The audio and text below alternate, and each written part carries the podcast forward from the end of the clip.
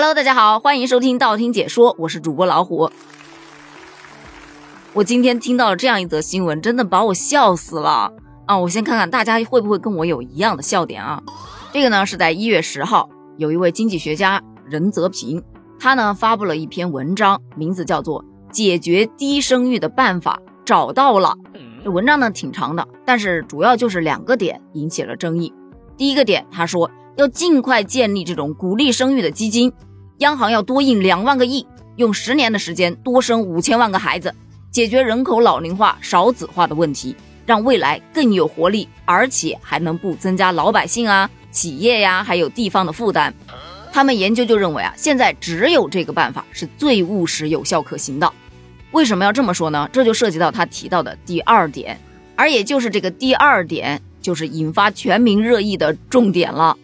他说：“一定要抓住七五年出生到八五年出生的这一群人，他们生育的这个时间窗口，赶紧出台鼓励生育的基金，鼓励他们多去生育。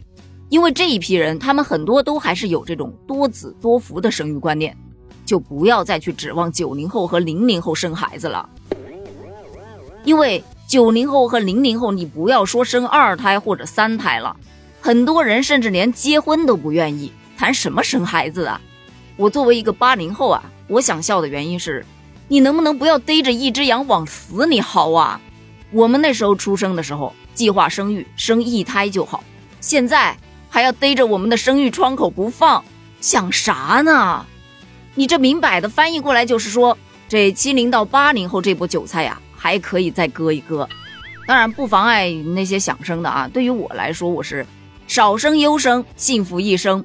这个口号已经根深蒂固了，改不过来了。不如你去劝劝别人。咱们还是回到主题上啊，来探讨一下他所说的这两种方法。那第一个，多印两万个亿就一定能提高生育率吗？我个人觉得啊，是不一定的。因为生育率这个事情是由社会发展的综合性因素决定的，并不是说用钱就能解决的。他之所以会有这样的一个结论，是因为他之前做过一期调查，就问我国总和生育率跌至一点一，在全球是最低之一。你认为不愿意生的原因是什么？其一是说生养孩子成本太高，影响生活质量，这个是选的人最多的。其二就是房价太高，生活不易，这是排第二。第三就是不想让下一代再当韭菜了，而剩下的像什么？教育太内卷了，竞争压力太大了，个人意识觉醒了，追求个人的独立自由了，女性受教育的程度提高了，女权兴起了，等等等等。当然，这几个选项呢，选的人不是很多，但还是有的，所以它也是其中的一个因素之一。你不能完全只看生孩子成本太高、房价太高这两点啊。对于目前已经做父母的人来说，其实很好理解，你生孩子其实很容易。一冲动就有了，但是养孩子是很难的。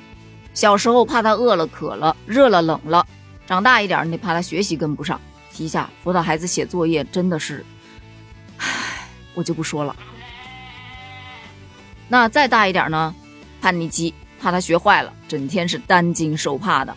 再大了，你得担心他工作累不累呀，找不找得到女朋友啊？那找到了女朋友之后，又要担心他哇要结婚了。要买房啊，要买车啊，要付彩礼啊！哇塞，嗯啊，想想都觉得好痛苦啊！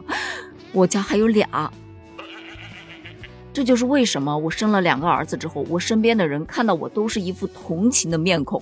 最怕的呢是来自陌生人的突然关心。哟，这俩孩子都是你们家的啊？